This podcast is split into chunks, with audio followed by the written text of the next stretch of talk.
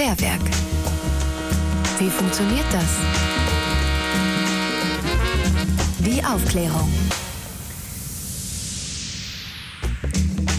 Was ist eigentlich der Pearl-Index? Der Pearl-Index ist nach dem amerikanischen Biologen und Mediziner Raymond Pearl benannt. Er gibt an, wie viele von 100 Personen im Durchschnitt schwanger werden, wenn sie über ein Jahr eine bestimmte Verhütungsmethode anwenden. Der Pearl-Index macht also eine Aussage über die Zuverlässigkeit einer Schwangerschaftsverhütungsmethode. Die Sicherheit wird dabei auf einer Skala von 0 bis 100 angegeben.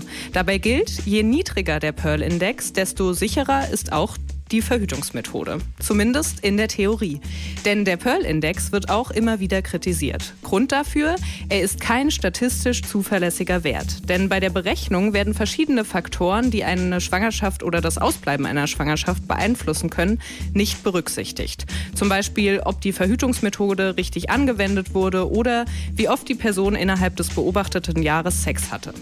Deshalb können die Angeben, Angaben für verschiedene Verhütungsmethoden stark schwanken. Für das Kondom gibt es je nach Quelle zum Beispiel einen Pearl-Index von 2 bis 12. Trotzdem kann der Pearl-Index bei der Suche nach einer sicheren Schwangerschaftsverhütung eine erste grobe Orientierung geben. Sex ohne Verhütung hat übrigens einen Pearl-Index von 85. www.kölncampus.com www